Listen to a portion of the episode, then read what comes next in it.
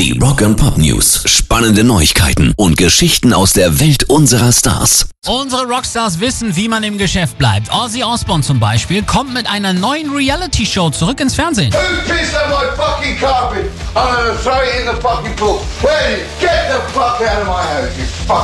Ozzy, seine Frau Sharon und Sohn Jack gehen paranormalen Gegebenheiten auf den Grund.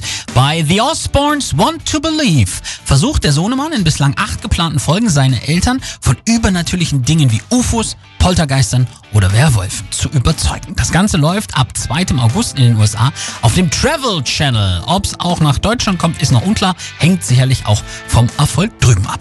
Rock and Pop News. Und während andere ihr 17. Bier oder ein Whisky, Wodka oder Tequila rausbringen, geht ausgerechnet der düstere Alice Cooper mal einen ganz anderen Weg und bringt eine Schokomilch auf den Markt.